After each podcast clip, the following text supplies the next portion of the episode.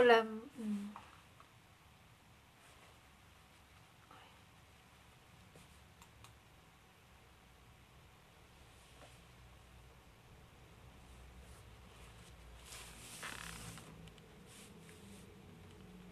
Hola, muy buenas tardes, noches.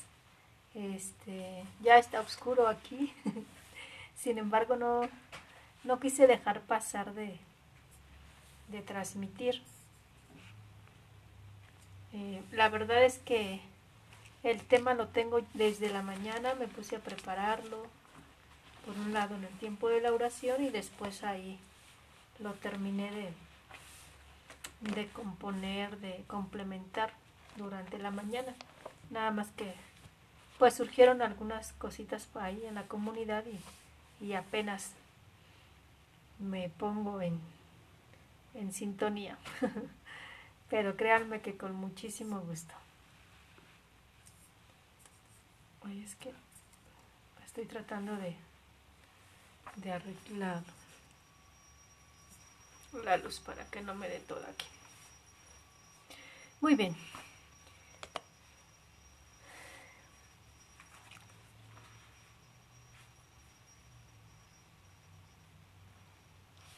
Quisiera volver a, a comenzar esta reflexión de la palabra con la frase de San Agustín. Muy tarde te conocí, hermosura antigua, y nueva siempre. Y sin embargo estabas dentro de mí, mientras yo te buscaba fuera. Tú estabas conmigo, pero yo estaba lejos de ti. Créanme que desde hace muchísimo yo escuché esta frase y me gustó mucho, pero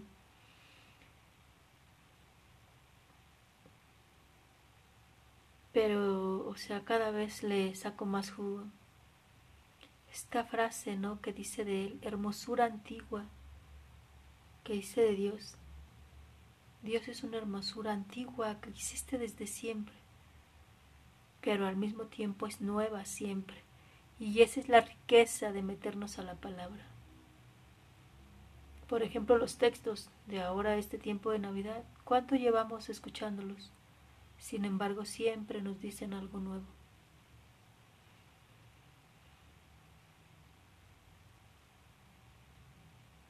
Estabas dentro de mí y mientras yo te buscaba, tú estabas conmigo. O sea, yo te buscaba fuera y tú estabas conmigo, pero yo estaba lejos de ti. Llegar a ese conocimiento de yo estaba lejos de ti Tú estabas dentro, pero yo estaba afuera, estaba lejos. Me trae a la mente, a la, la imagen del hijo pródigo, ¿no? Que regresa, que se fue a buscar fuera lo que le llenaba y a fin de cuentas se dio cuenta que, que aquello que le da dignidad lo encontraba con su padre. Así Agustín de Hipona se dio cuenta que lo que tanto buscaba lo llevaba dentro. Pues yo le pido al Señor en esta meditación que, que nos dé esa gracia de poderlo, que nos dé sed de buscarlo, para poder alabarlo para poder encontrarlo. La otra frase de San Agustín era esa, ¿no? O sea, quien lo encuentra lo alaba. Quien lo busca lo encuentra. No sé hasta dónde lleguemos, ¿eh? eh la palabra es muy densa, muy rica, profunda y nos da para mucho. Sé que ya es tarde, pero al mismo tiempo dije, bueno, los que acostumbran a escucharlo temprano, pues ya se quedaron sin el audio temprano. Sin embargo, me doy cuenta que muchos se conectan en la tarde noche. Entonces, bueno, pues es también una buena oportunidad para cerrar el día. De la primera carta del apóstol San Juan, capítulo 2, versículo del 3 al 11. Queridos hermanos, en estos tenemos una prueba de que conocemos a Dios, en que cumplimos sus mandamientos El que dice yo lo conozco, pero no cumple sus mandamientos, es un mentiroso, y la verdad no está en él. Pero en aquel que cumple su palabra, el amor de Dios ha llegado a su plenitud. Y precisamente en esto conocemos que estamos unidos a Él. El que afirma que permanece en Cristo debe vivir como Él vivió. Hermanos míos, no les escribo un mandamiento nuevo, sino un mandamiento antiguo, que ustedes tenían desde el principio. Este mandamiento antiguo es la palabra que han escuchado, y sin embargo es un mandamiento nuevo, este que les escribo. Nuevo en él y en ustedes, porque las tinieblas pasan y la luz verdadera alumbra ya. Quien afirma que está en la luz y odia a su hermano, está todavía en las tinieblas. Quien ama a su hermano permanece en la luz y no tropieza. Pero quien odia a su hermano está en las tinieblas, camina en las tinieblas y no sabe a dónde va, porque las tinieblas han cegado sus ojos. Palabra de Dios. ¿Se acuerdan que el día de ayer les hablaba que, que la misma lectura nos daba así como un... No les dije la palabra, pero porque no se me vino ayer. la palabra que les dije era tintinear, ¿no? La palabra es termómetro. Y el termómetro que nos da es que si andamos en la verdad o en la oscuridad es el estar unidos. Es lo que mencionaba ayer la lectura. El día de hoy dice En esto conocemos que estamos unidos a Él, en el que amamos al otro. El que afirma que permanece en Cristo debe vivir como Él vivió. Em, voy a ir desarrollando un poquito eh, con los puntos que... Ay, perdón, ¿eh?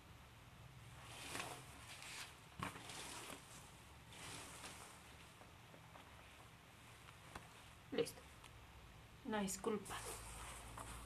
Perdón para lo de los podcasts que eh, nada más eh, escuchan que digo y, no se ve. Estaba cerrando las cortinas de, de la ventana porque aquí ya es oscuro. Voy a ir desarrollando los puntos.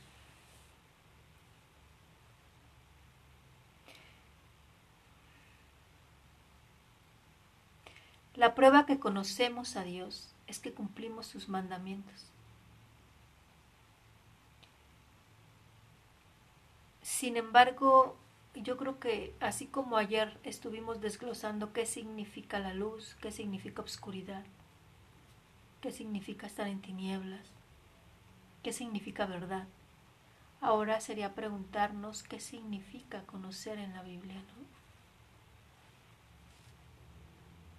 Porque dice, quien dice que yo lo conozco pero no cumple sus mandamientos, es un mentiroso. Y la verdad no está en él. Y entonces me puse a buscar en la misma Biblia.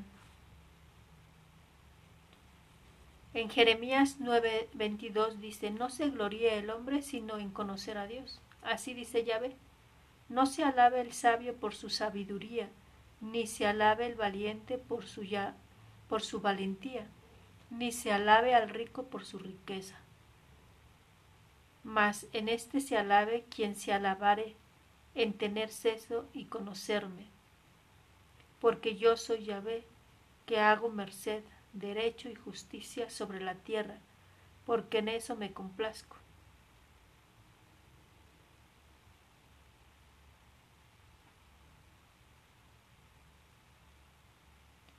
En Eclesiastes dice, como no sabes cómo viene el espíritu a los huesos en el vientre de la mujer encinta, así tampoco sabes la obra de Dios que todo lo hace.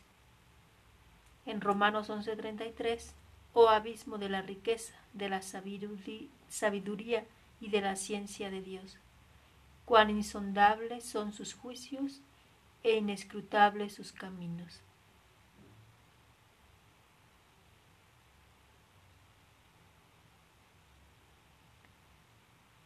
insondables son sus juicios e inescrutables sus caminos. Para conocer a Dios se necesita sencillez. En Corintios, primera de Corintios 2.14 dice, El hombre naturalmente no capta las cosas del Espíritu de Dios, son necedad para él, y no las puede entender, pues sólo el Espíritu puede juzgarlas. Sabiduría 1.1. Amad la justicia, los que juzgáis la tierra, pensad rectamente del Señor, y con sencillez de corazón buscarle. Porque se deja hallar de los que no le tientan, se manifiesta a los que no desconfían de él, pues los pensamientos tortuosos apartan de Dios y la omnipotencia puesta a prueba rechaza a los insensatos. Entonces, la lectura de estas pequeñas em, citas, en el fondo lo que nos quiere dar a conocer, a explicar, que el conocer es el ponerse en contacto con el otro, entrar en intimidad con el otro. Pero aquí mismo por sí mismo dice la naturaleza del hombre, o sea, no es fácil conocer a Dios. Dice el hombre, en 1 Corintios 2.14, el hombre naturalmente no capta las cosas del Espíritu de Dios, son necedad para él y no las puede entender pues solo el Espíritu puede juzgarlas. ¿Se acuerdan aquella, aquella respuesta que dio María al ángel cuando le dice que quedará encinta? Y, y dice, ¿y cómo va a ser posible si yo no conozco varón? Yo no he estado en intimidad con un varón.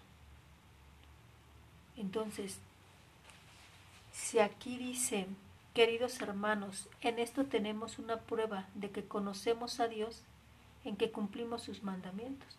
El que dice yo lo conozco, pero no cumple sus mandamientos, es un mentiroso y la verdad no está en él.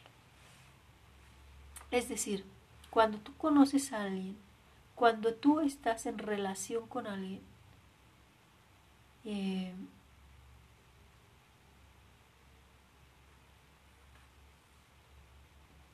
quizá la palabra sería intuitivamente,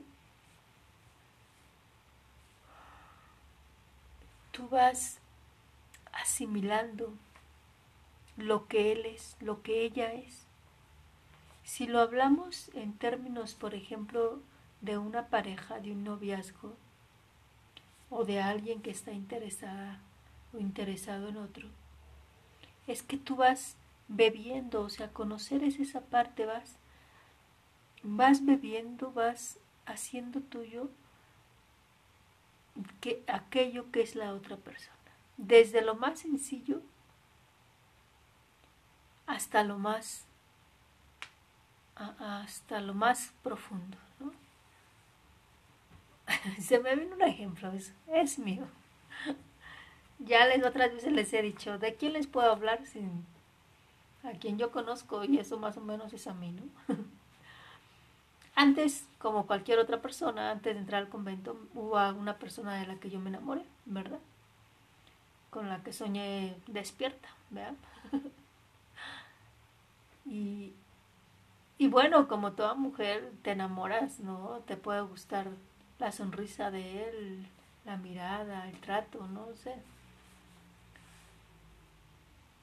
yo sabía que me había enamorado de este chavo, ¿no? O sea, pero en un principio pensé que era por la afinidad de lo que éramos, de quién éramos, del medio en que nos movíamos, ¿no? Principalmente del medio en que nos movíamos. Añísimos después, años, años,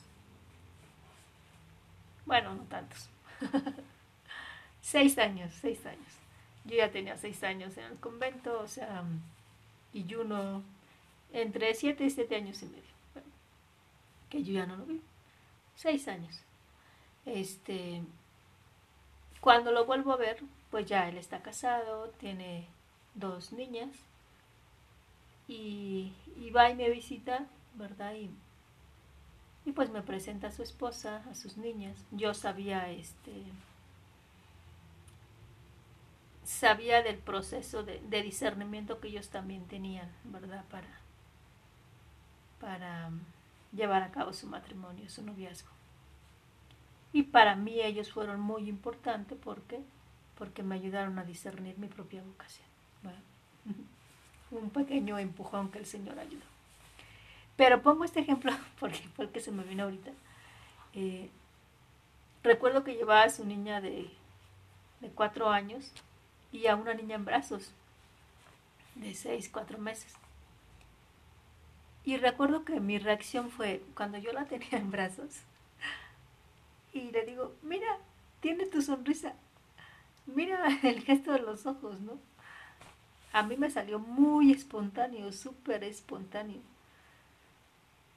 Hasta ya después que se fue y cuando estuve cerrando el día, yo dije, ¿qué ondas, no? O sea, este, algo que, que yo fui captando de su persona, lo vine a, mirar en su hija. Algo así pasa entre personas que se van conociendo, ¿no? que, que vas haciendo tuyo lo que es el otro. Y por lo tanto, cuando tú vas haciendo algo tuyo del otro, vas entendiendo la forma de ser del otro, vas actuando muchas veces como la otra persona. Yo me acuerdo que de esta persona eh, tomé la costumbre de que yo me sentaba en una mesa y sin probar el alimento le ponía la sal. Y fue algo que hice sin, sin, sin observar, o sea, sin darme cuenta conscientemente. Me di cuenta ya que lo hacía, ¿verdad? Por eso es que aquí dice esto, El que dice yo lo conozco, pero no cumple sus mandamientos es un mentiroso. Y la verdad no está en él.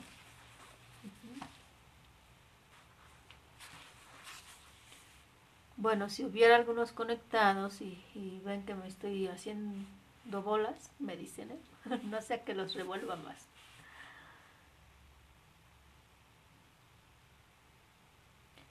Esta parte y la verdad no está en él. ¿Se acuerdan lo fuerte que decíamos ayer?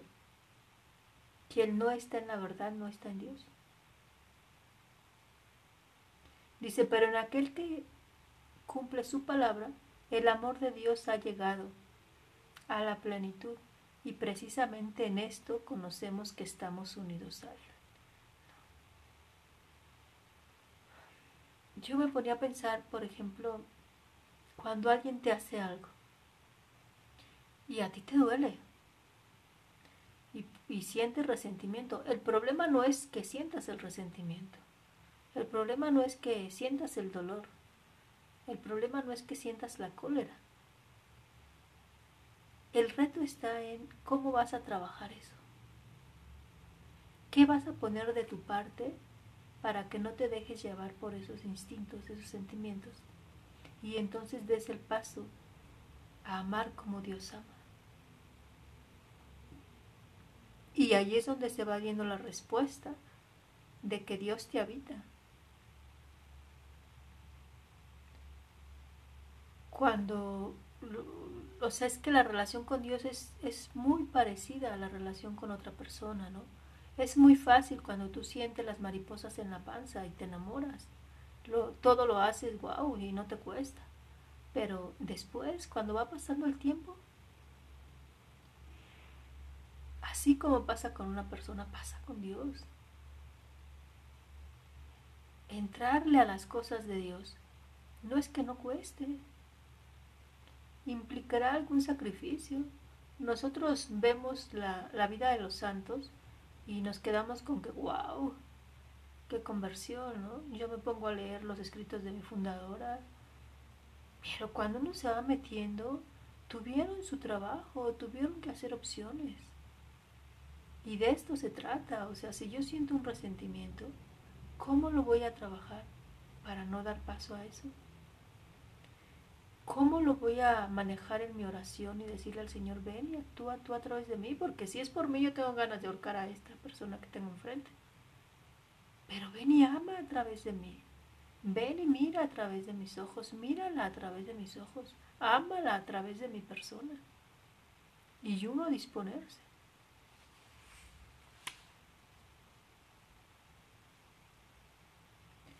Es así como cuando encontramos algo a alguien y decimos, mira, esta persona tiene algo especial.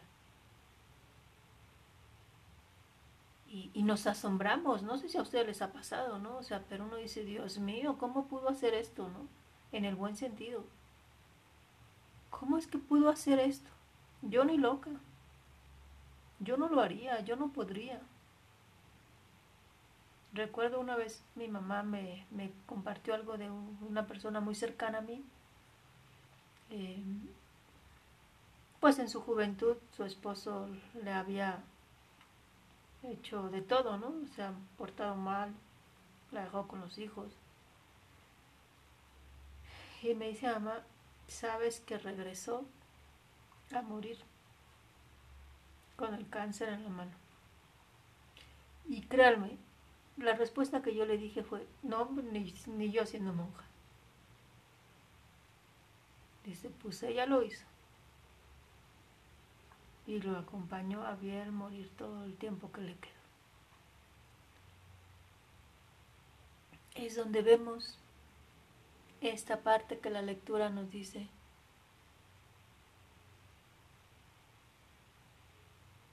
El que conoce a Dios vive como Dios intenta todo por vivirlo. Y es como ir subiendo una escalera, vas subiendo peldaños, peldaños, vas poniendo de tu parte. Pero llega el momento en que de verdad Dios actúa ya a través de ti. Y es donde uno se sorprende y uno dice, híjole, le beso los pies, ¿no? Te das cuenta que esa persona de verdad ya es sagrario pleno de Dios. Ya no es ella, como dice San Pablo, es Dios en ella la que actúa. No me pude acordar bien y, no alcancé a, buscarlo, pero recuerdo un ejemplo de, de la Madre Teresa de Calcuta, donde una persona le decía algo así como, yo no haría eso ni por dinero.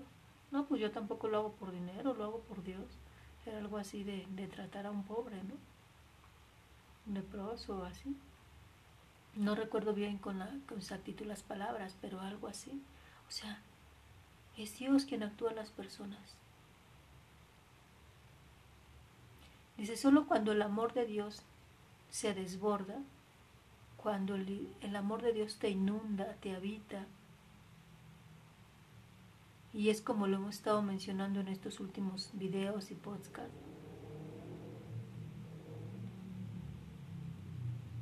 cuando das el paso, ¿no? Y sinceramente yo no voy a negarlo, o sea, yo en este tiempo traigo muy pegado la experiencia que he vivido de COVID, ¿no? O sea, y de verdad, o sea, muchas veces te, te gana, o sea, muchas veces es necesario vivir una experiencia límite. Y es cuando vemos el cambio de la persona y uno dice, ya, ¿este qué le pasó? Se te ve algo diferente. ¿Por qué? Porque estas experiencias límite te hace ponerte de frente ante Dios sin máscaras. Te hace mostrarle tus miserias ante ti misma, o sea, ante ti mismo. Te muestras, te notas tu fragilidad, te pasa la vida enfrente. Y, y es donde uno dice, tienes dos opciones cambiar o seguirle por donde mismo. Porque eso sí, Dios, Dios nos hace libres y hasta el último momento respeta nuestra libertad.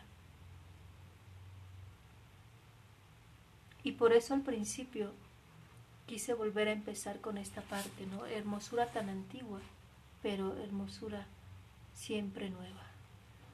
Y Pablo nos lo dice, es un mandamiento antiguo, pero siempre nuevo, el amar, el estar en unidad. Y si tú estás en unidad con Dios, te va a salir estar en unidad con el otro. A lo mejor no te va a salir tan fácil a la primera, pero por lo menos te va a empezar a querer dar ese amor, esa caridad, esa misericordia que Dios ha tenido contigo.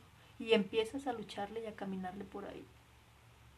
Dice, lo que nos muestra Pablo en la lectura es un mandamiento antiguo, algo que ya conocemos y a la vez es algo nuevo. Las tinieblas pasan y la verdadera luz alumbra. La pregunta es esta. ¿Quieres que en tu vida pase la tiniebla y quieres abrazar la luz? Creo que yo ya me estoy componiendo. Porque como que me doy cuenta que estoy empezando otra vez. Se me venía la frase de no te voy a andar con cuentos. Y menos después de esta experiencia. ¿Por qué? Porque yo lo siento en mí misma. Está en uno. ¿Quieres dejar la tiniebla y quieres abrazar la luz? Nada más recuerda que a Dios no le gusta la gente tibia. La vomita. Que no somos perfectos. Que vamos a la mitad del camino y vamos a caer, vamos a resbalar.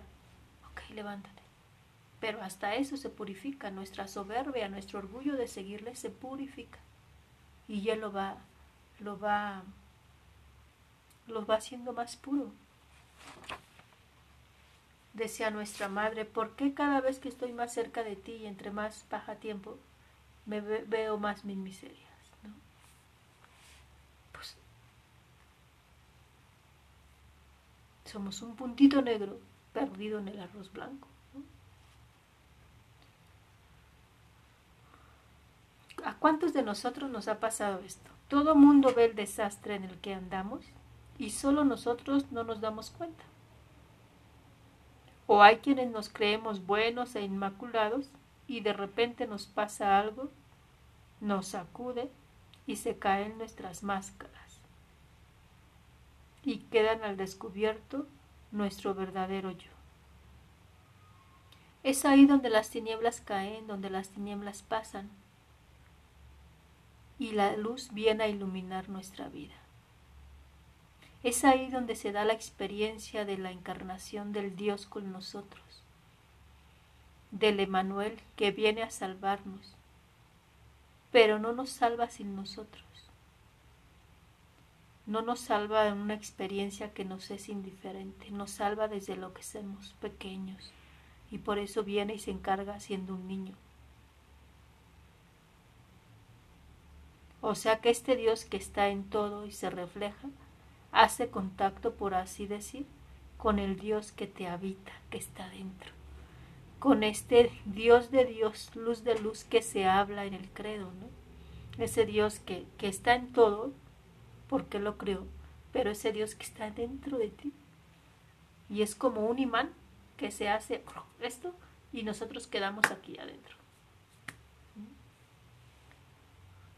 Es esa gracia o algo que se asemeja cuando Conchita, mi fundadora, recibe, que es la purificación de la materia.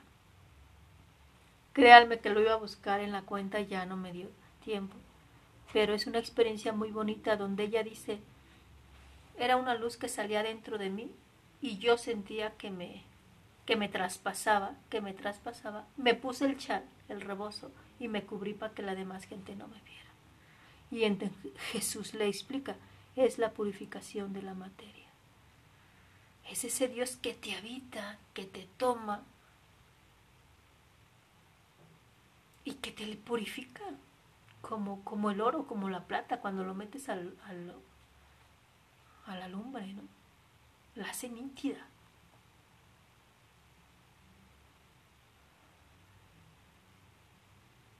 Fíjense qué fuerte la frase. Quien afirma que está en la luz y odia a su hermano permanece aún en las tinieblas y no se ha dado cuenta que está en las tinieblas. Es lo que hablábamos ayer, ¿no? Ves la paja del hermano, pero no ves tu vida. ahí no, ahí no mora Dios en ti, no mora Dios en mí.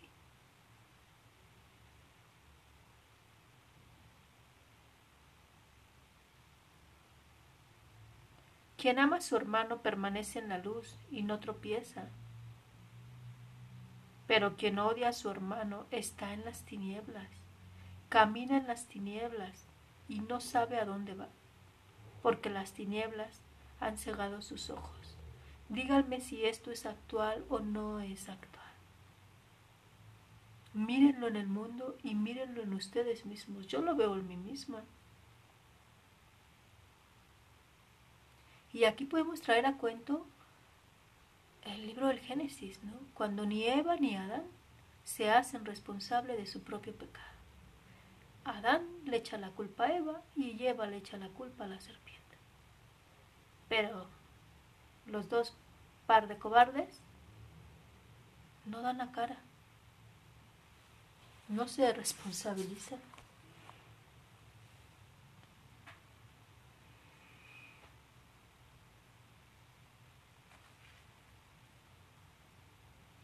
Vuelvo a decirlo, ayer lo decíamos, ¿no? O sea, no nos responsabilizamos de nuestro pecado, de nuestras tinieblas y nada más señalamos lo del otro. En términos de psicología diríamos, veo en el otro lo que no soy capaz de señalarme a mí mismo, a mí misma.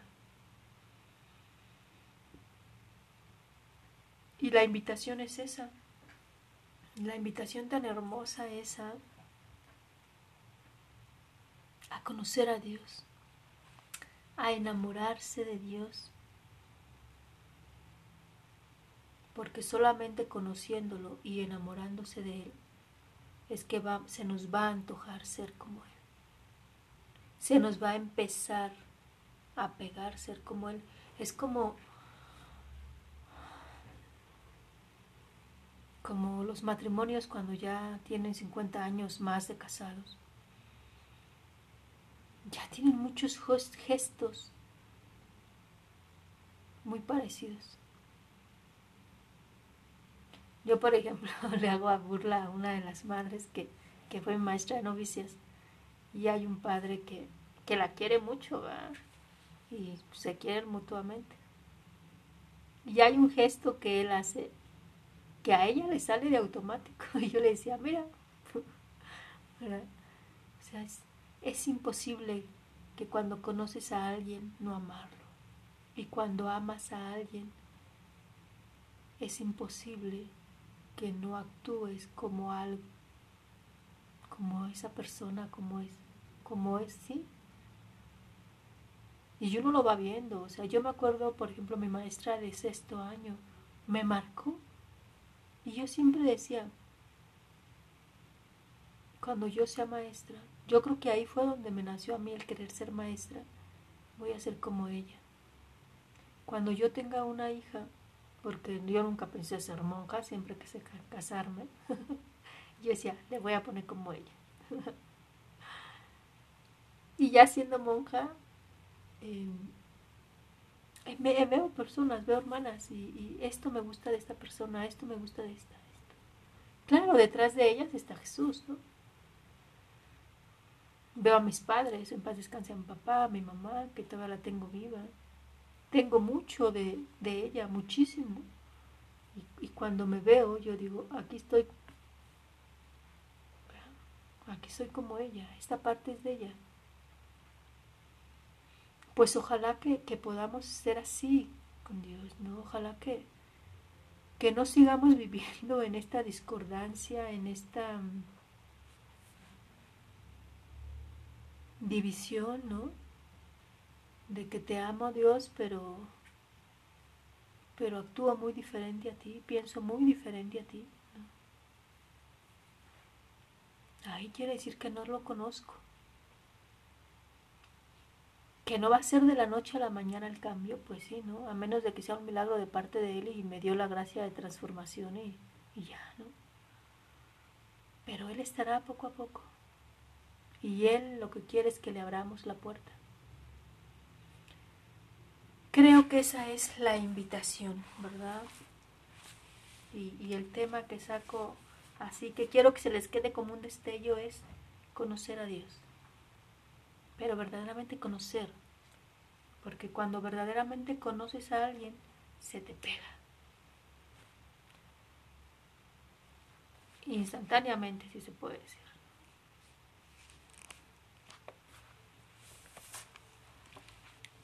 Y es lo que deseo para ustedes y para mí.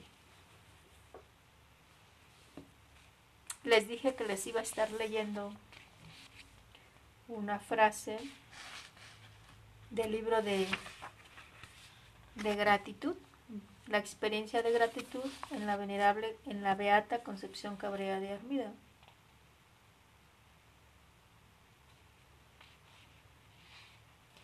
Y van a ir viendo cómo conocer a Dios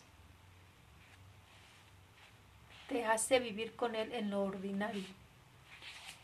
Y entonces esta es la experiencia de gratitud, ¿no? Porque reconoces que todo lo que tú tienes y vives te viene de Él. Y mi fundadora eh, no fue religiosa como yo, ella fue una mujer casada con nueve hijos, viuda muy, muy, muy joven, se quedó con todo el paquete. Y eso no le impidió conocer a Dios, enamorarse de Él a profundidad y reflejar su vida a tal grado que el Señor le da la gracia de ser fundadora de las obras de la cruz. Entre ellas, dos de ellas son Somos Congregaciones, y después de ahí desplegarse un gran árbol, la familia de la cruz. Fíjense, da gracias por los primeros 12 años de casada. Hoy cumplo 12 años de casada. He pedido mucho al Señor por mi esposo y familia. Le he dado gracias por tantos beneficios que durante este tiempo he recibido de su libertad, liberal mano. He tenido sorpresas agradables que no merezco y agradezco bastante. Esto lo escribe en el año, el 8 de noviembre de 1896. Agradece su vida. Agradece lo que ha vivido con Pancho, con sus hijos, Sabemos agradecer, sabemos ver como un don el estado de vida en el que estamos, o nos las pasamos quejando, diciendo pestes y maldiciones. Pues agradecer es una muestra de que realmente conocemos a Dios. Dios te bendiga, tu hermana María Guadalupe Ortega Sánchez, religiosa de la Cruz. Si se dan cuenta, he cambiado un poquito entre ayer y hoy la forma de, dar estas explicaciones de la lección. Me gustaría que pudieran decirme en sus comentarios si, si les ayuda o, o, si les es más revuelto, más pesado, ¿sí? para saber cómo por dónde les seguimos.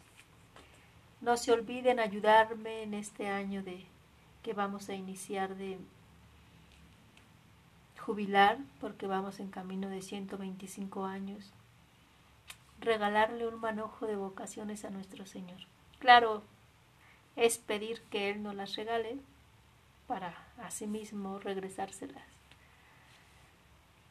Ayúdenme, ayúdenme a a compartir estos videos, ayúdenme a orar para que haya, haya corazones generosos que quieran entregar la vida a Dios. Poco a poco le iré haciendo también cápsulas, primeramente Dios, de, para darles a conocer nuestra vocación de consoladoras y adoradoras. Su hermana María Guadalupe Ortega Sánchez, religiosa de la Cruz. Y como dice el Papa, no se olviden de rezar por mí. Dios les bendiga.